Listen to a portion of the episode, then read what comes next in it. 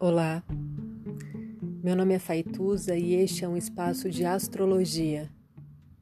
Eu trago aqui a leitura do céu do dia, horóscopos como linguagem, tradução, preparo para o que virá, crítica e alguma poesia. Horóscopo entregue ao corpo, boca, língua, voz de uma convidada ou convidado especial.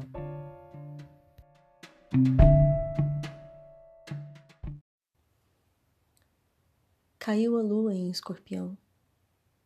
Caiu o telhado, a cama, a mesa, o feijão.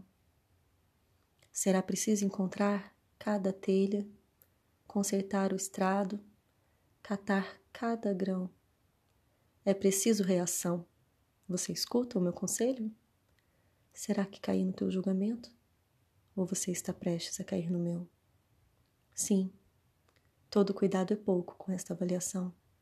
Num dia indisposto e bem disposto por Marte, o desafio é descobrir onde pulsa o desejo. Descobrir onde pulsa o desejo por esta quarta-feira.